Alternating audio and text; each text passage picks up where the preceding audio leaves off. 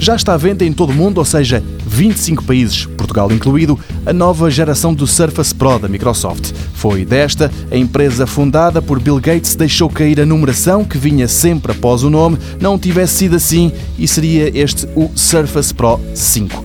As novidades são várias. A fabricante começa por destacar a autonomia, que agora pode chegar às 13 horas e meia. Depois baralha um pouco as coisas e diz que, em termos de velocidade, o Surface Pro é duas vezes e meia mais rápido do que o Surface Pro 3. Pena é a comparação ser feita não com o modelo da geração imediatamente anterior, mas sim da antecessora dessa, ou seja, do início de 2015.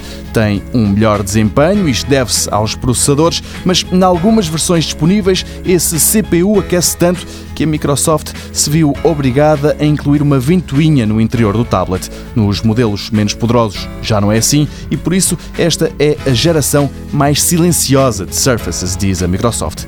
Os tablets herdam outra coisa boa, a Surface Pen. A marca diz que é duas vezes mais precisa do que a antecessora. Os preços em Portugal começam nos 960 euros para um modelo com 128 GB de espaço e 4 GB de RAM. O mais caro, melhor em quase tudo, custam 3.150 euros.